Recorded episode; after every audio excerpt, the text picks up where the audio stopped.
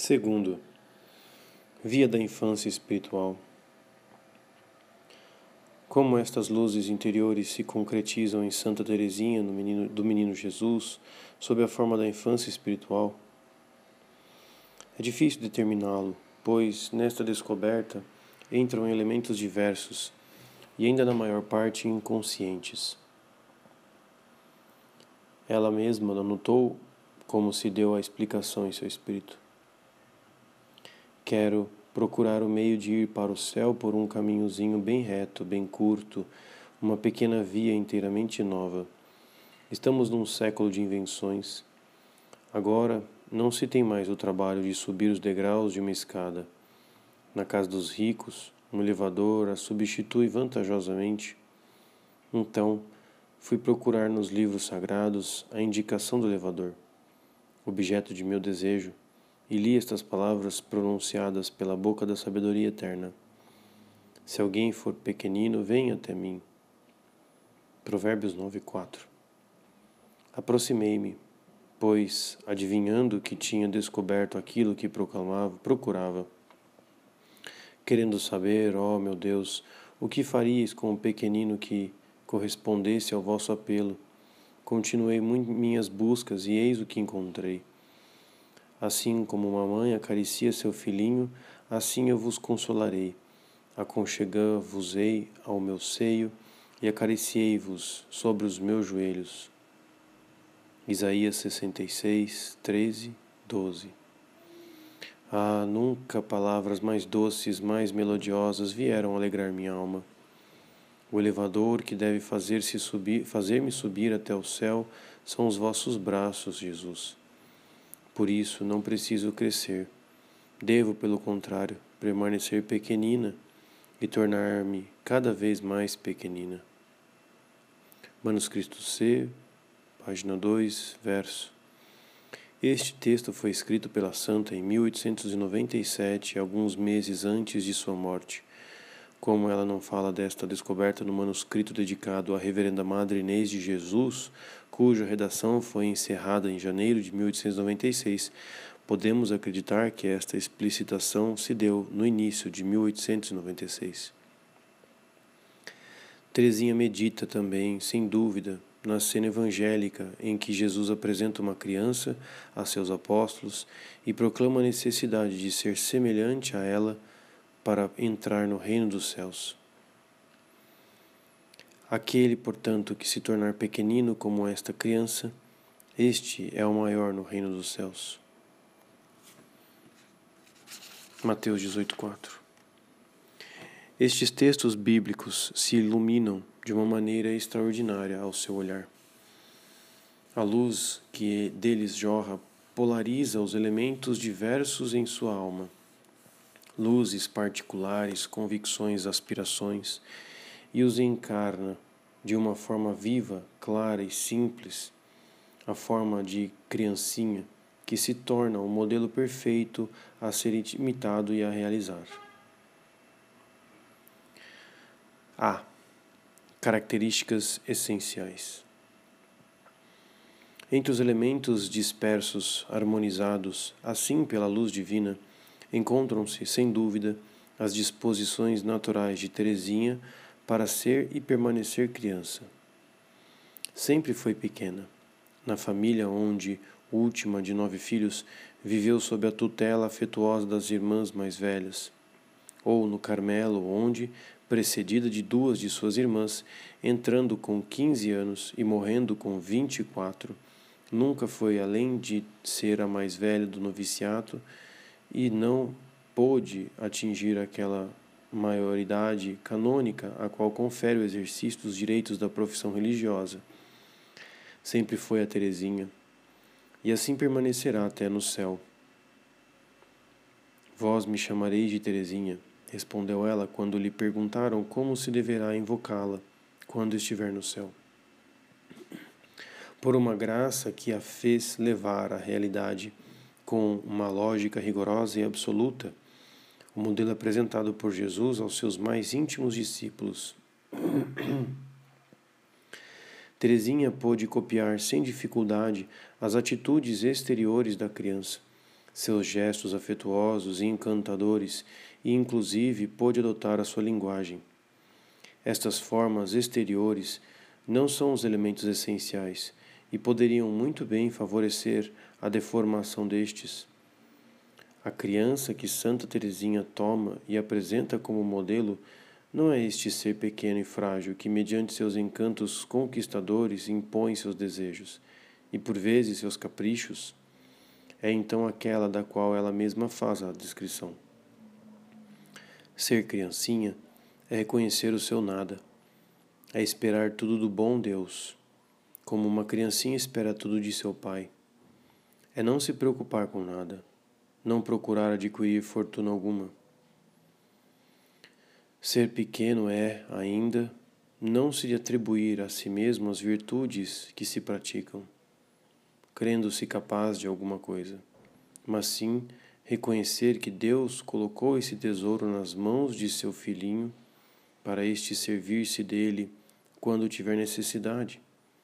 Porém, continua sendo sempre o tesouro do bom Deus. Eis a criancinha, um ser essencialmente pobre e confiante, que está convencido de que sua pobreza é seu maior valioso tesouro. E que tesouro! Teresinha não deixa de detalhar suas riquezas, apoiando-se nos livros sagrados e em suas descobertas. É sua própria fraqueza que lhe dá a audácia de se oferecer como vítima. Como uma criança, ela tomou o bom Deus pelo coração e é por isso, afirma, que será tão bem recebida. Quantos aos pequeninos, eles serão julgados com extrema doçura. As crianças não se condenam. Mesmo nos lares pobres, dá-se à criança o que ela necessita, mas tão logo cresce, seu pai não quer mais sustentá-la. Desta forma, tal pobreza deve ser protegida contra todos os enriquecimentos que poderiam comprometê-la, contra todos os inimigos do exterior e, sobretudo, do interior que a ameaçam. Estes inimigos não são os bens em si mesmos, mas o espírito de propriedade que, lhe, que se lhe atribui, a suficiência e o orgulho que se apoiam sobre eles. É preciso, portanto, empobrecer-se, dando tudo o que se ganha ou recebe.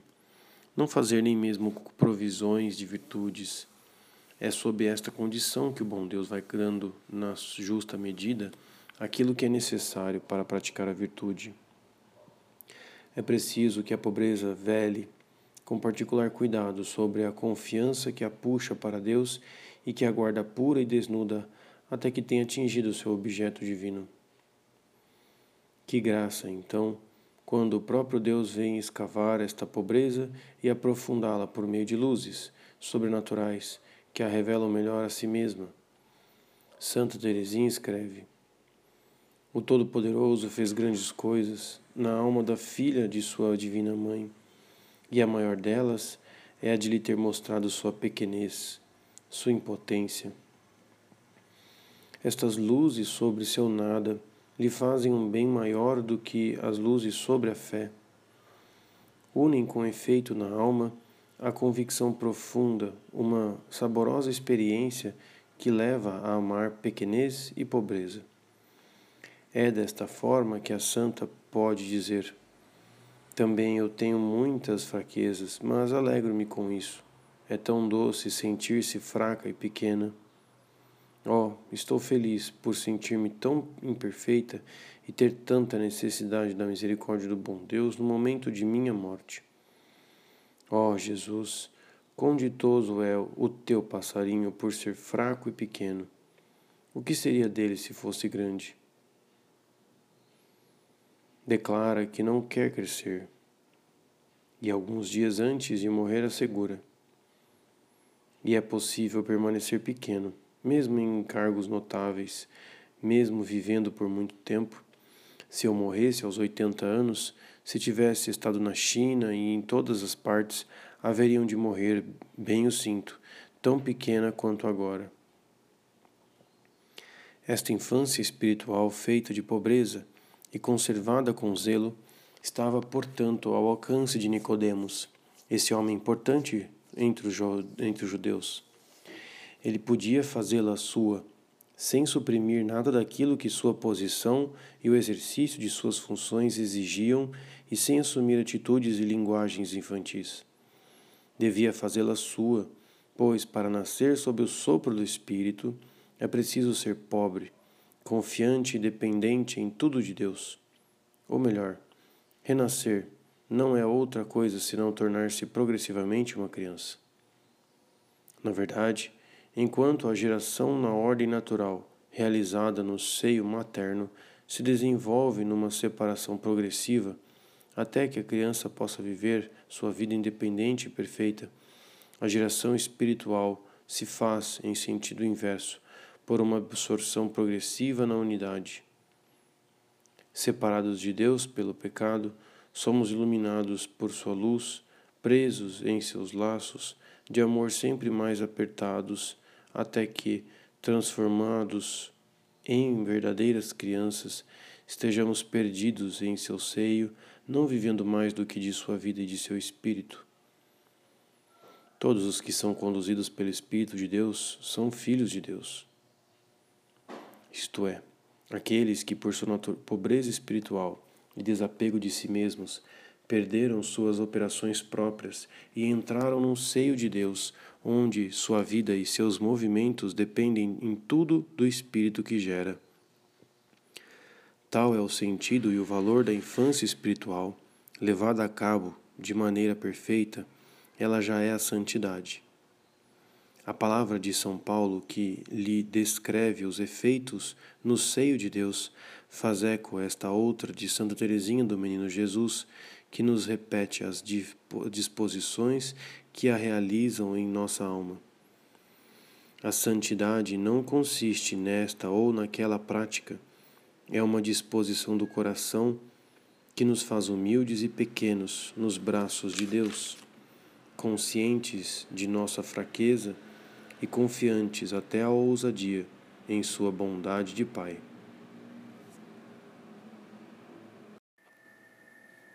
B. Como praticá-la? Uma doutrina de tal importância merece mais do que ser afirmada.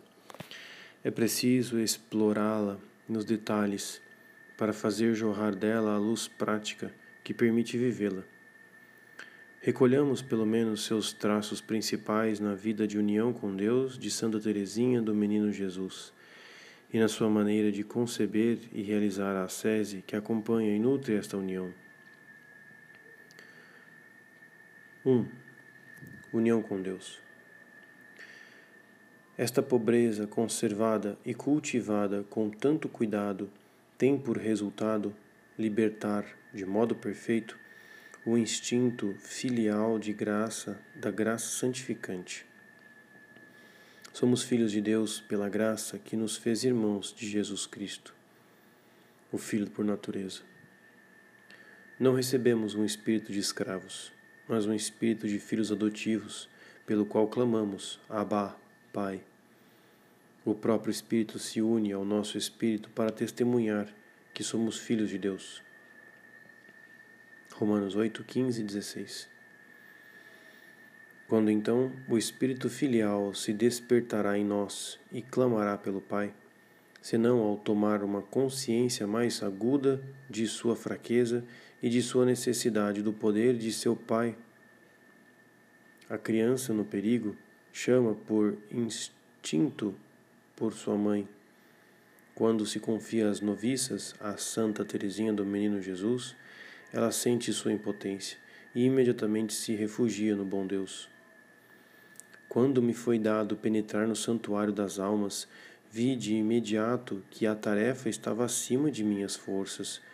Pus-me então como uma criancinha nos braços do bom Deus e, escondendo meu rosto por entre seus cabelos, disse-lhe: Senhor, sou por demais pequena para alimentar vossas filhas. Se quiserdes dar-lhes por mim o que convém a cada uma, enchei minha mãozinha, e sem deixar vossos braços, sem virar a cabeça, Darei vossos tesouros à alma que vier pedir-me seu alimento. Com efeito, jamais minha esperança me decepcionou. O bom Deus dignou-se encher minha mãozinha tantas vezes quantas foram necessárias para nutrir a alma de minhas irmãs. O recurso filial a Deus nesta necessidade particular é tão perfeito em sua delicadeza e em seu abandono que indica uma graça longamente cultivada. O sentimento de pobreza, embora jorre com mais força por ocasião destas necessidades extraordinárias, não depende de tais circunstâncias. É constante porque está ligado à convicção mais profunda da alma, aquela melhor experimentada espiritualmente. Desde então, ele cria uma necessidade constante de Deus um contínuo implorar por ele. Esta criança está sempre junto de seu pai. Sua graça filial, aguilhoada a cada instante, mantém-na aí numa atitude de contato. Assim, Santa Teresinha do Menino Jesus pode dizer: Não vejo o que terei a mais, depois de minha morte, que já não tenha nesta vida. Verei a Deus, é verdade, mas quanto a estar com Ele, já o estou desde esta terra. Esta carmelita, que com um sentimento filial tão elevado pratica com perfeição o preceito essencial de sua regra, que a obriga a meditar dia e noite na lei do Senhor, tem, contudo, horas especialmente consagradas à oração. O que fará nelas senão saciar ainda mais o seu instinto filial? com o auxílio do Evangelho, no qual ela descobre sempre novas luzes, sentidos ocultos e misteriosos, esforça-se por penetrar o caráter do bom Deus. Ademais, muitas vezes, sobretudo quando na provação contra a fé, este contato prossegue numa impotência dolorosa, numa aridez humilhante, mas ela continua a fixar o sol divino com um olhar de amor. Na carta à irmã Maria do Sagrado Coração, descrevia sua atitude contemplativa assim: Considero-me como um fraco passarinho, coberto apenas de uma leve penugem. Não sou águia, dela tenho simplesmente os olhos e o coração, pois apesar de minha pequenez extrema, ouso fixar o sol divino, o sol do amor, e meu coração sente em si todas as aspirações da águia o que irá fazer? Morrer de tristeza, vendo-se tão impotente? Oh, não! O passarinho nem sequer vai se afligir. Com um audacioso abandono, quer continuar fixando o seu divino sol. Nada seria capaz de o assustar, nem o vento, nem a chuva, e se sombrias nuvens vêm esconder o astro do amor, o passarinho não mudará de lugar sabe que, para além das nuvens, seu sol brilha sempre e que seu esplendor não poderia eclipsar-se um só instante. Manuscrito B, página 4, verso e 5 reto. Este olhar contemplativo que realiza a definição do, da contemplação, simplex intuitus veritatis sub influxo amoris olhar simples sobre a verdade, sob o influxo do amor.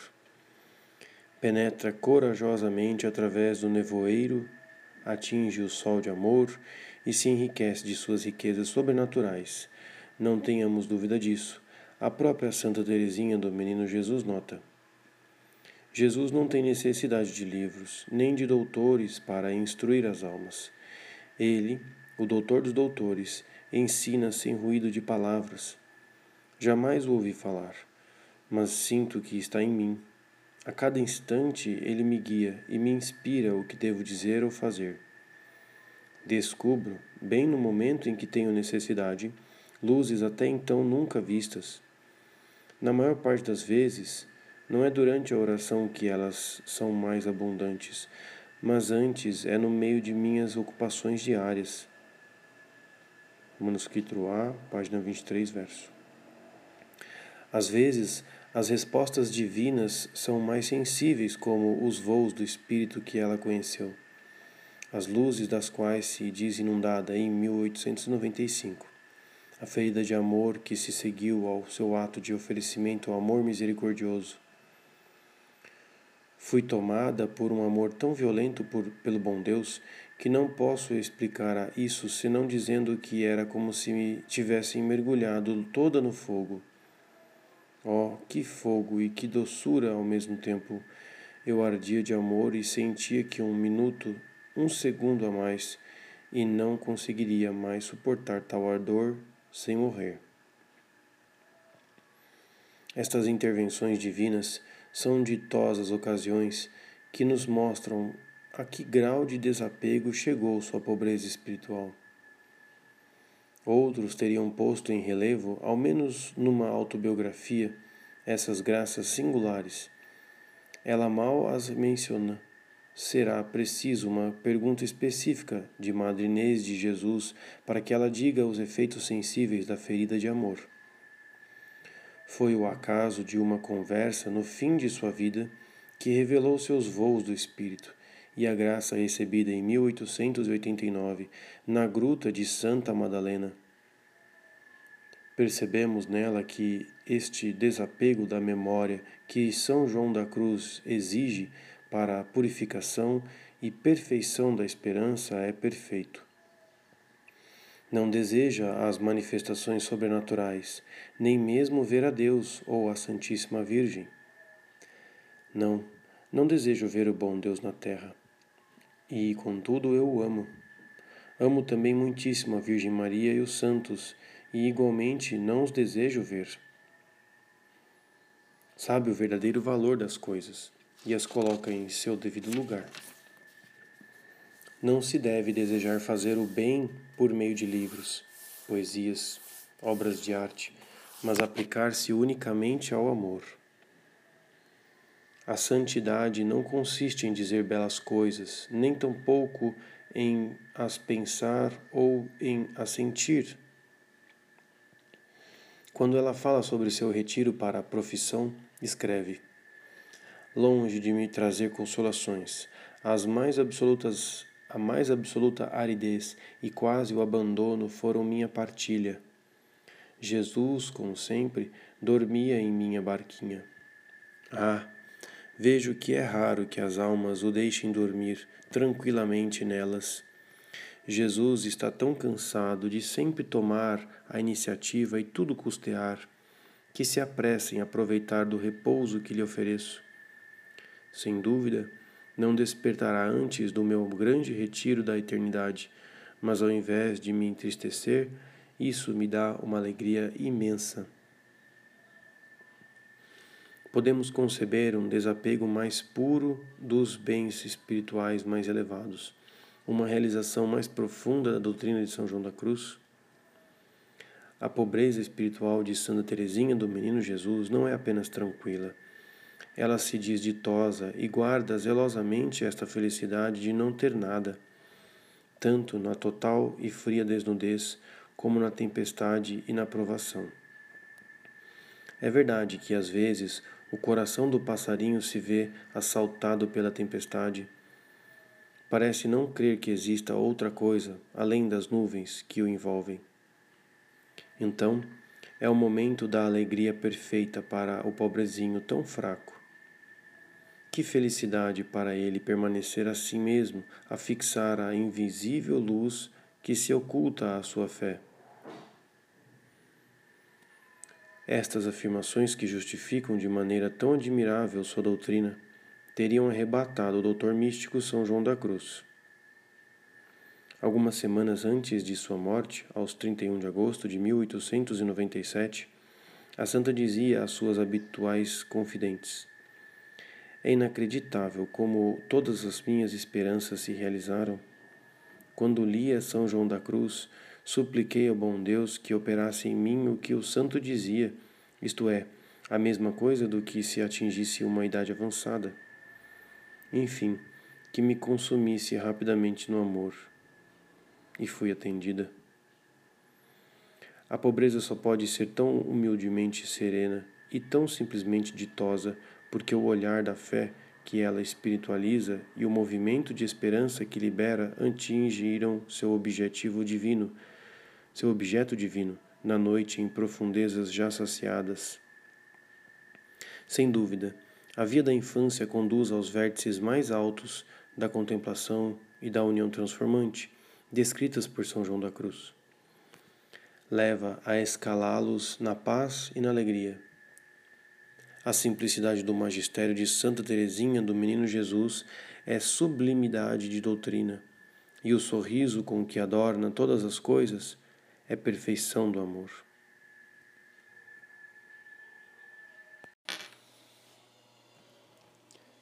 Dois. A sese da via da infância. Alfa. Os princípios. Já é uma dura sese conservar o olhar obstinadamente fixado em Deus na noite. Por isso, talvez, o título desse parágrafo seja impróprio. Contudo, na linguagem comum, esta palavra ascese indica a atividade das virtudes fora da oração. Tal atividade é necessária. Prova-se o amor com atos também o contemplativo está submetido a essa lei. Como a criança vai praticar a virtude? A pobreza e a fraqueza da criança não criarão mais que um obstáculo, uma verdadeira impossibilidade para a prática da virtude? De fato, Santa Teresinha dirá, quando o médico elogiar sua paciência: Como pode ele dizer que sou paciente? É mentira. Não cesso de gemer, suspiro, grito o tempo todo. Meu Deus, não aguento mais. Tem de piedade, tem de piedade de mim. Antes ela tinha detalhado: Ainda não tive um só minuto de paciência. Não é minha esta paciência. Estás enganada, como sempre. Irmã Genoveva da Santa Face, sua irmã, no processo de beatificação observa, contudo, que a virtude característica da santa era a fortaleza. Houve quem visse nela uma pessoa voluntariosa, teimosa, orgulhosa, por demais arrogante e que destacaram em sua pequena via tão só um esforço rumo à perfeição. Que pensar desses indiferentes julgamentos? Perguntemo-lo a Santa Teresinha do Menino Jesus, que, com o auxílio de uma de suas graciosas imagens, das quais tem o segredo, explica a uma noviça sua concepção de ascese. Vós me fazeis pensar na criancinha que ainda não sabe andar. Querendo achegar-se à sua mãe no alto de uma escada, ergue seu, pesco... seu pezinho para subir o primeiro degrau. Esforço inútil recai sempre sem poder ir para a frente. Pois bem, consistais em ser esta criancinha. Consintais em ser essa criancinha. Com a prática de todas as virtudes, levantai sempre o vosso pezinho para subir a escada da santidade. Não chegareis sequer a subir o primeiro degrau, mas o bom Deus não vos pede senão a boa vontade. Em breve, vencido pelos vossos inúteis esforços, ele mesmo descerá e, pegando-vos em seus braços, vos levará ao seu reino para sempre. Santa Teresinha do Menino Jesus parece-nos nunca expor de maneira tão clara e tão completa seu pensamento sobre a sede das virtudes. Notemos primeiramente que Teresinha nos apresenta uma criança que começa a ficar de pé mas que ainda não sabe andar. É a criança que nós conhecemos, impotente, mas em quem despertar as forças das quais ela pode se servir e nas quais já poderia ter confiança. Esta criança, sem dúvida, não chegará a subir a escada, que é aquela da perfeição. Com efeito, só Deus pode levar a cabo esta obra e não pode esperá-la senão ele, dele. Verdade é esta que Santa Teresinha proclama, porque a experimentou. Sua atitude heróica pode enganar, mas ela quer colocar as coisas nos devidos eixos. Lembremos o texto já citado. Ainda não tive um só minuto de paciência. Não é minha esta paciência. Estás enganado, como sempre. Ou ainda, sabeis que sou pobre, mas o Senhor me dá tudo o que necessito, à medida que preciso. E ela gosta de repetir: É Jesus quem faz tudo, e eu não faço nada. A propósito da disposição de abandono na qual ela se encontra, diz: Esta palavra de Jó, mesmo se Deus me matasse, ainda esperaria nele. Jó 13:15. Atraiu-me desde a infância. No entanto, passou-me muito tempo antes que me estabelecesse nesse grau de abandono. Agora estou nele. O bom Deus aqui me colocou tornou-me em seus braços, tomou-me em seus braços e me pôs aqui. Verdade fundamental e que se impõe tanto no campo do exercício das virtudes ativas como na contemplação. É Deus quem faz tudo. Diante dele e para ir a ele, somos criancinhas impotentes que não podem sequer subir o primeiro degrau. Não chegaremos ao alto da escada senão quando o bom Deus nos tiver tomado em seus braços e nos tiver posto lá. Que fazer para que seja assim? O mesmo problema e a mesma solução que para a contemplação. Em primeiro lugar, aguardar na humilde pobreza que purifica a esperança. Aceitar sermos as débeis crianças que somos e saber permanecer assim sentimento de pobreza e experiência de nossa fraqueza de criança. Tais são os bens que é preciso cultivar e desenvolver.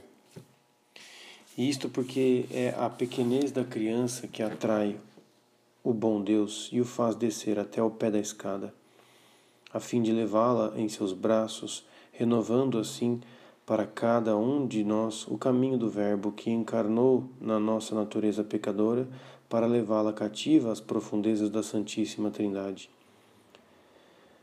Deus sempre repete os mesmos gestos e seus dons são sem arrependimento, porque sua misericórdia não é de um momento no tempo, mas eterna. Contudo, para que ele renove seus gestos e nos arraste em seu movimento, é preciso que sejamos e aceitemos ser pobres e pequenos, mesmo quando já trabalhamos muito. Mesmo que tivesse realizado todas as obras de São Paulo, ainda me julgaria um servo inútil. Mas é exatamente isso que me faz feliz, pois, não tendo nada, receberei tudo do bom Deus. Esta ação soberana de Deus na atividade das virtudes autoriza um abandono passivo completo. Abandono autoriza um abandono passivo completo? Certamente que não. É importante observar: a lei geral da contemplação é uma lei de silêncio e de paz. A alma deve apaziguar-se e purificar a atmosfera para que os raios do sol divino possam agir com toda a sua força. Na prática da virtude, uma grande parte da atividade, se não de sofrimento, é deixada à alma. Retomemos a comparação. Pela prática das virtudes, a criança deve constantemente levantar seu pezinho para subir a escada. Deus será atraído pela pequenez e se deixará vencer pelos esforços inúteis. De fato, Santa Teresinha do Menino Jesus dirá: Não, não sou uma santa, não agi como os santos, sou uma alma bem pequenina que o bom Deus cumulou de graças. Mas no mesmo dia ela tinha conhecido que era uma guerreira eu não sou uma, um guerreiro que combate com armas terrestres, mas com a espada do Espírito, que é a palavra de Deus. Por isso a doença não me pode abater. Ainda ontem à tarde, servi-me de minha espada com uma noviça, dizendo-lhes: Morrerei com as armas na mão. Durante seu noviciado, ela deve fazer muitos esforços e os faz com generosidade. Custava-me muito pedir licença para fazer as mortificações no refeitório, porque era tímida e sentia vergonha, mas fui bem fiel. Fazia também muitos esforços para não me desculpar, o que me parecia bem difícil. Eis minha primeira vitória. Não é grande, porém, me custou muito. Encontraram um pequeno jarro colocado atrás de uma janela quebrado. Nossa mestra, julgando que fora eu quem o deixara fora do lugar, mostrou, dizendo-me que tivesse mais cuidado da próxima vez. Sem dizer palavra, beijei o chão e em seguida prometi ser mais ordeira no futuro.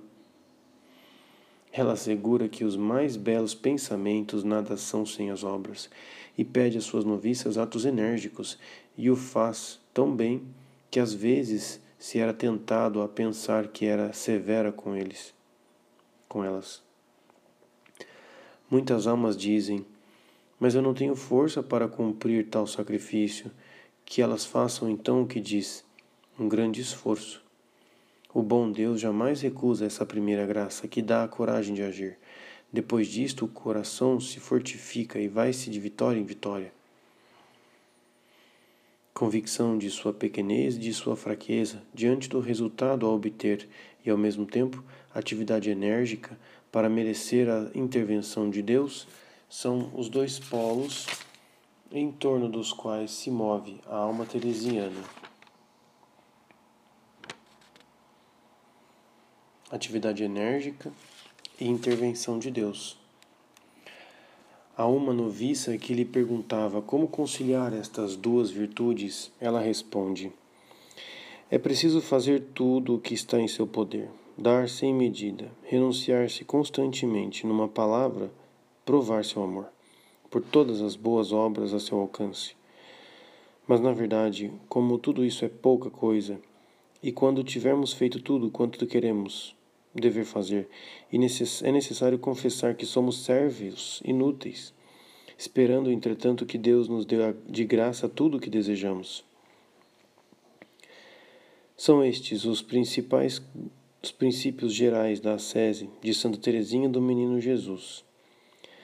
Tal como convém a uma criança, a pequena santa os enuncia pobremente, uma simplicidade de termos que esconde tão bem suas riquezas que temos dificuldades para descobri-las. Mas Teresinha viveu sua ascese com uma energia incomparável. Sua vida é o mais luminoso comentário de sua doutrina. Para compreender a via da infância espiritual, é preciso então examinar nos detalhes suas menores ações, observar suas reações espontâneas que brotam do fundo, escutar suas respostas às questões que lhes são propostas. Descobrimos assim que seus gestos e suas atitudes encarnam, com uma lógica precisa e religiosa, os princípios que ela enunciou. Sua vida é o necessário complemento de sua doutrina, a mais clara explicação de sua sese mística, tão justamente denominada a sese da pequenez.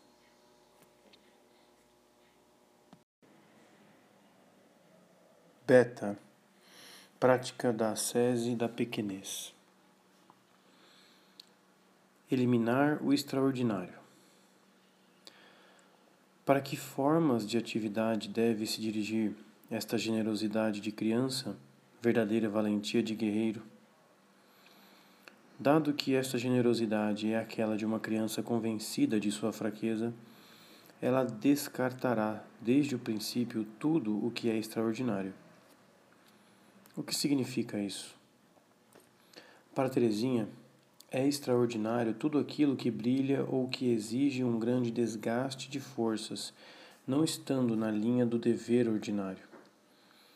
A valentia dos santos, em geral, se dirigiu para estas manifestações rigorosas e brilhantes do grande amor que as abrasava. A agiografia, em busca do maravilhoso para edificar, impressionando a imaginação e os sentidos, recolheu estes fatos e os ressaltou tão bem que comumente pensamos que eles são parte integrante da santidade. Santa Teresinha do Menino Jesus parece não ter escapado à sedução desta, desta miragem. Escreve ao padre Belliere. Quando comecei a estudar a história da França, A narração dos feitos de Joana d'Arc arrebatava-me. Sentia em meu coração o desejo e a vontade de a imitar. Parecia-me que o Senhor também me destinava a grandes coisas. Como nesta criança tais aspirações profundas e sobrenaturais às grandes coisas não haveriam de se dirigir ao maravilhoso que se apresentava de maneira tão sedutora. Jesus, seu diretor, vigiava e, chegando o momento, corrige suas aspirações, esclarecendo-as. Logo, o bom Deus fazia-me sentir que a verdadeira glória é aquela que há de durar eternamente e que para aí chegar não é necessário fazer obras estrondosas, mas esconder-se e praticar a virtude de modo que a mão esquerda não saiba o que faz a mão direita. Esta luz foi uma das maiores de sua vida.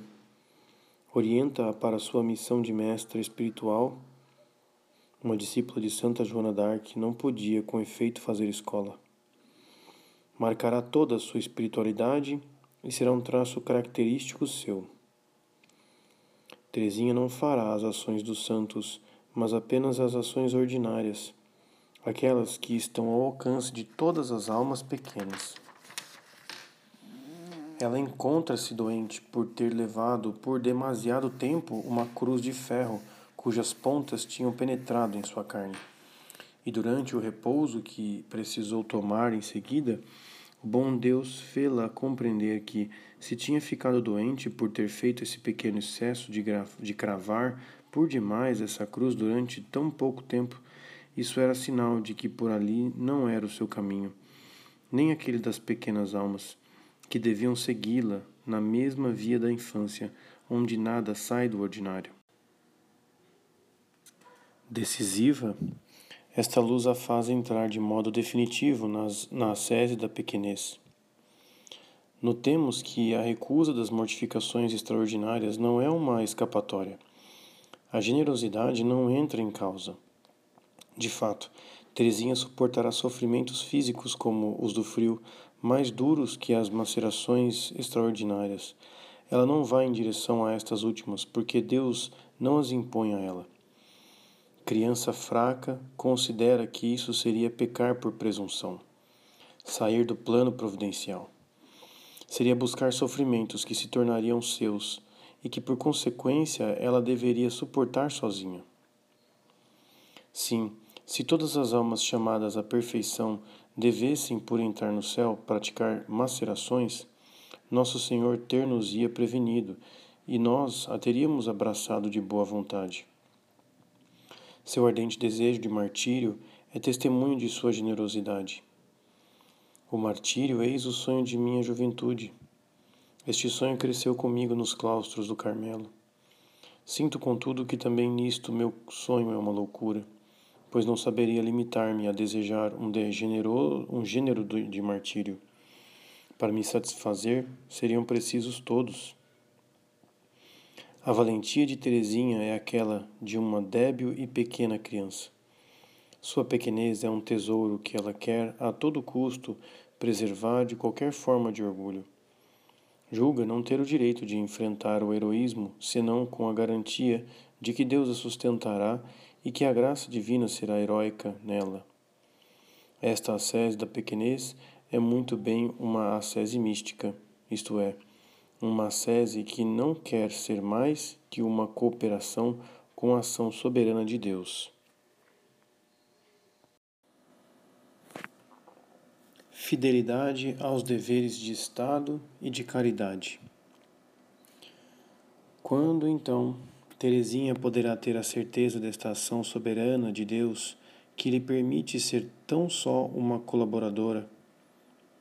A resposta é bem simples Cada vez que Deus lhe manifesta a sua vontade de uma maneira precisa. A graça onipotente acompanha sempre o dever que Deus impõe. A partir de então, os deveres da vida religiosa, a observância das leis, a obediência às ordens dos superiores, a prática da caridade fraterna, todos os deveres de Estado e os sofrimentos que os acontecimentos providenciais impõem ou que são o resultado da ação direta de Deus.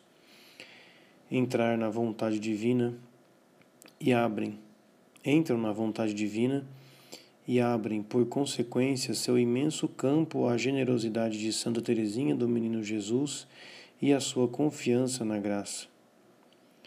A santa entra aí com o desejo de aproveitar as menores ocasiões para provar seu amor a Jesus. Longe de me assemelhar às belas almas que desde a infância praticam toda sorte de mortificações, não sentia por elas nenhum atrativo. Minhas mortificações consistiam em quebrar minha vontade, sempre pronta a se impor, em reter uma palavra de réplica em prestar pequenos favores sem deixar que transparecessem, em não apoiar as costas quando sentada, etc, etc. Não tenho outro meio para provar-te, meu amor, senão jogando flores, isto é, não deixando escapar nenhum sacrifíciozinho, nenhum olhar, nenhuma palavra, aproveitando de todas as pequenas coisas e fazendo-as por amor. Quero sofrer por amor e até gozar por amor. E assim estarei a lançar flores diante do teu trono. Não encontrarei uma só sem desfolhá-la para ti. Ela se mostra assim rigorosamente fiel a todos os preceitos da regra, aos menores costumes aprovados, às minuciosas e por vezes inconstantes prescrições de sua madre priora ou de uma primeira de ofício que tem autoridade sobre ela. Estas pequenas e dolorosas obrigações são para ela preciosas ocasiões das quais se aproveita com diligência. É a mais obediente e a mais sobriamente mortificada das religiosas de seu mosteiro. Revela o que faz e aquilo que suporta, quando diz às suas irmãs: muita atenção à regularidade. Depois de um locutório, não vos detenhais em conversas, porque então é como se estivesseis na própria casa, onde não se priva de nada. Ah, no céu, o bom Deus haverá de nos recompensar por termos vestido nesta terra, por seu amor, grossos hábitos. A seu respeito, Deus tem certas exigências particulares de mortificação de seu coração que é tão sensível.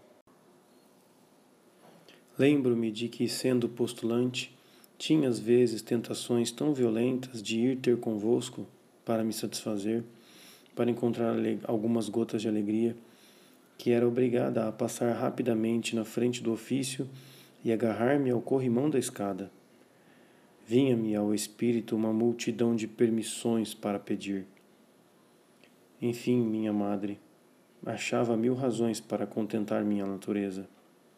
Como sou feliz agora por me ter privado desde o início de minha vida religiosa. Prática, sobretudo, pratica, sobretudo, a caridade fraterna, sobre a qual quererá escrever antes de morrer as belas páginas dedicadas à Madre Maria de Gonzaga, que são seu testemunho espiritual às suas irmãs e nas quais revela aquilo que ela mesma praticava com requintada delicadeza. Seja encarregando-se de levar ao refeitório a irmã São Pedro paralítica, seja pedindo para estar subordinada a outra religiosa com exigências maníacas, seja ao dar todos os dias da porta de sua cela um sorriso para a irmã Maria Filomena, a quem não pode aliviar de outra maneira seja ainda recusando, mas com um sorriso tão gracioso que a recusa é tão agradável como se fosse o dom. Ou dando um objeto que lhe é caro, parecendo feliz por se ver livre dele. É sempre com a mesma simplicidade e a mesma delicadeza que ela responde ao desejo do bom Deus e que o serve na alma de suas irmãs. É mais difícil deixar-se impor a mortificação do que a escolher por si mesmo. E acaso não é o sofrimento imposto o mais providencial aquele que vem mais diretamente do bom Deus? Santa Teresinha do Menino Jesus sabe muito bem. Assim, com que amor, com que admirável passividade ela acolhe as provações divinas. Lemos no livro de sua vida, no capítulo 12, Teresa, porém, tinha por princípio que antes de se queixar, é preciso ir até onde podem chegar as forças, de que de vezes não foi assistir ao ofício das mat de matinas com vertigens e violentas dores de cabeça. Ainda posso andar, diz ela. Cumpre-me, portanto, acudir aonde me, chama, me chama o dever. O seu estômago delicado dificilmente se acomodava com a alimentação frugal do Carmelo, e certos manjares lhe causavam enjoo e repugnância. Mas ela o disfarçava com tanta habilidade que nunca houve quem desse, quem desse por isto. As irmãs que lhe davam na cozinha, vendo como se satisfazia com qualquer bocado, serviam-lhe invariavelmente os sobejos o mais rude dos seus padecimentos físicos no Carmelo foi a privação do fogo durante o inverno. Acontecia-lhe até levar a morte até a noite inteira, tremendo de frio, sem poder dormir. Se logo nos primeiros anos tivesse informado disto a mestra das noviças, ter-lhe-iam concedido imediatamente algum conforto. Quis, porém, aceitar essa dura mortificação sem se lamentar e só no leito da morte Nola revelou com estas palavras bem expressivas: O que mais me tem martirizado fisicamente durante minha vida religiosa foi o frio, que tem sido para mim um tormento de morte. Na verdade, morreu vítima de sua sese da pequenez, que não buscava as mortificações extraordinárias, mas acolhia com generosidade todas aquelas que o bom Deus lhe enviava.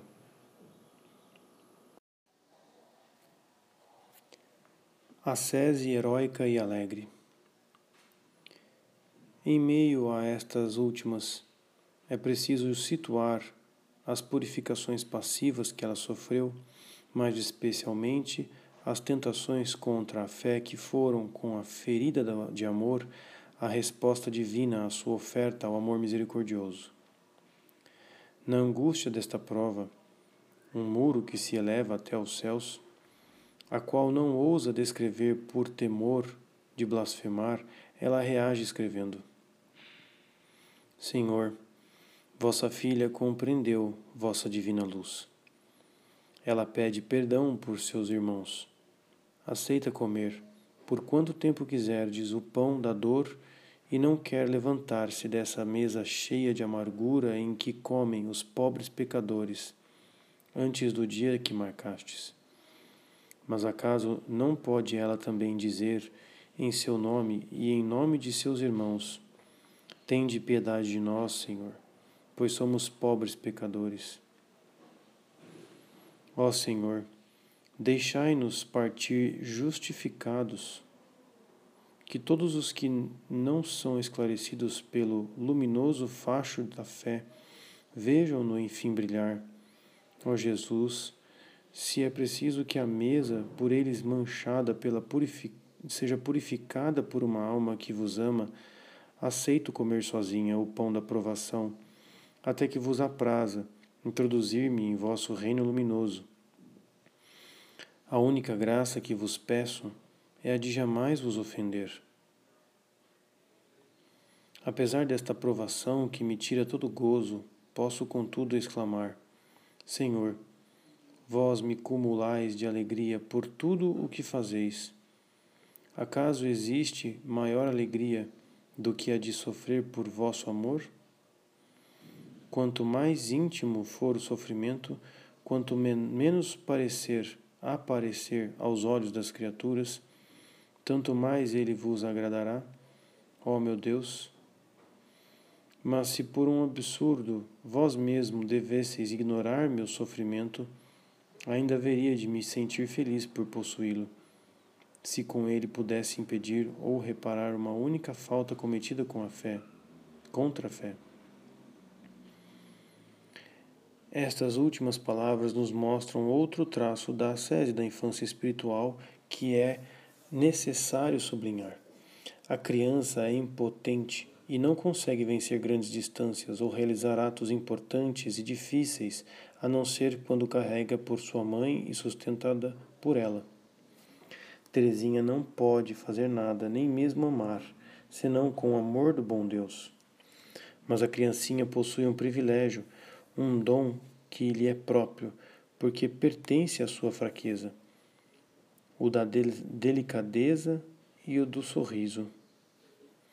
Quanto mais o caule da flor é tenro, tanto mais ele é flexível.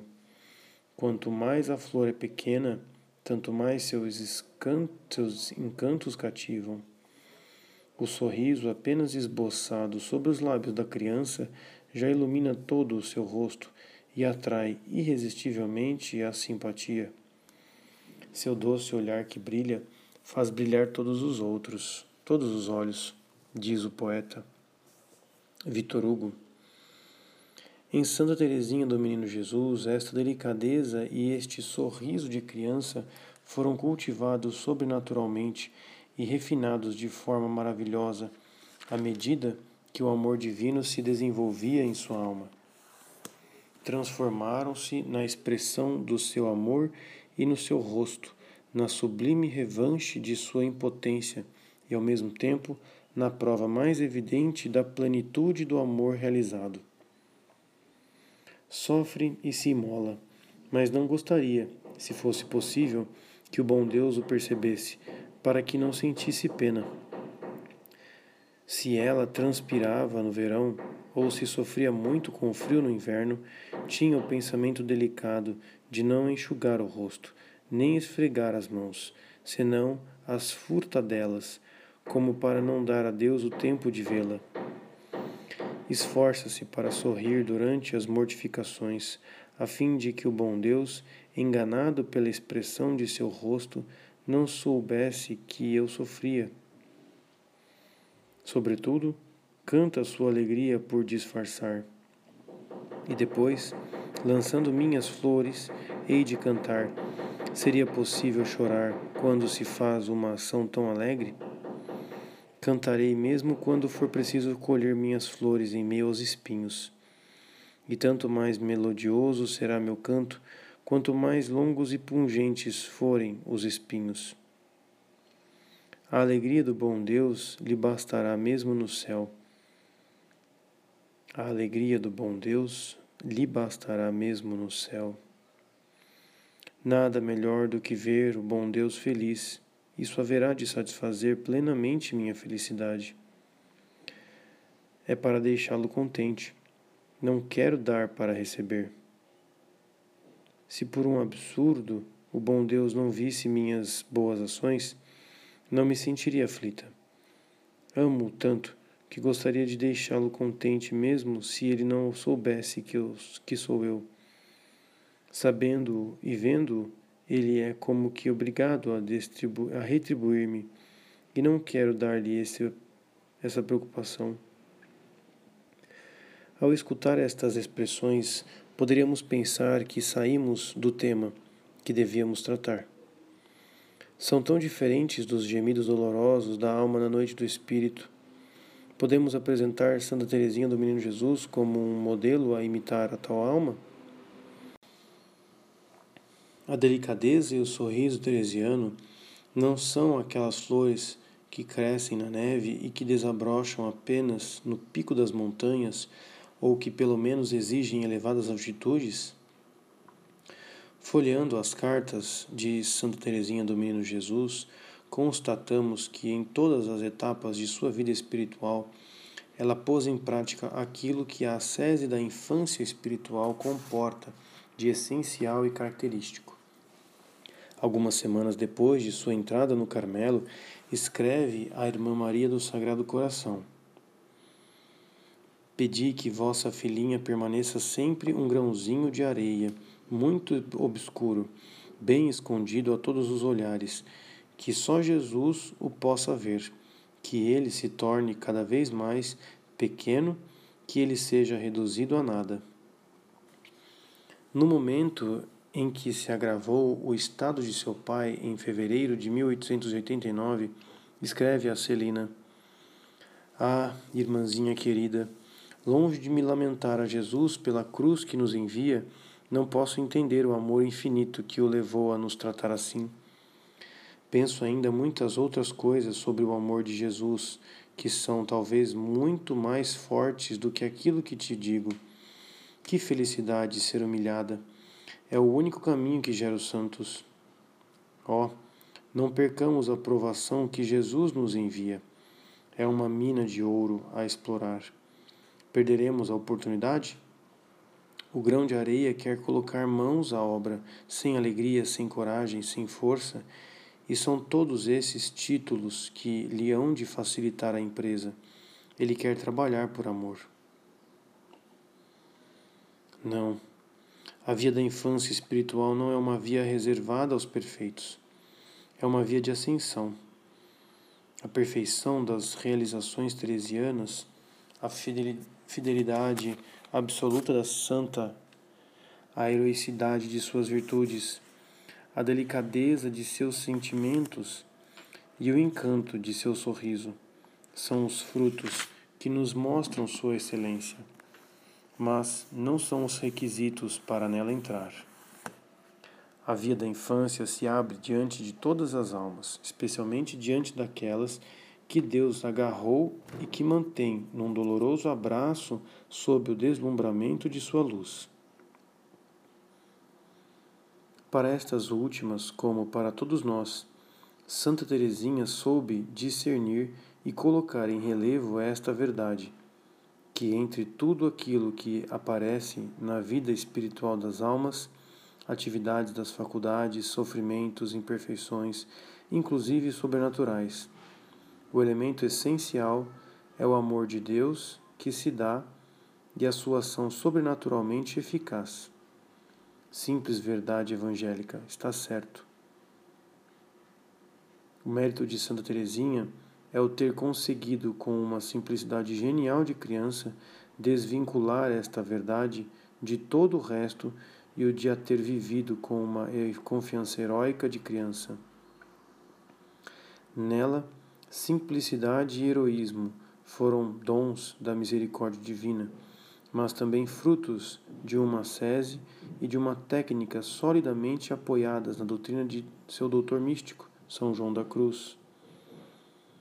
É esta a verdade que a alma deve viver na noite do Espírito, para aurir toda a graça que Deus coloca aí para ela, que numa humilde e tranquila esperança ela se entregue aos ardores do sopro divino que passa sobre ela, que numa generosa ascese de pequenez ela coloque todas as suas energias a serviço da graça que a leva e a fere é esta a cooperação que o Espírito espera dela para a obra do renascimento espiritual que está em vias de se realizar.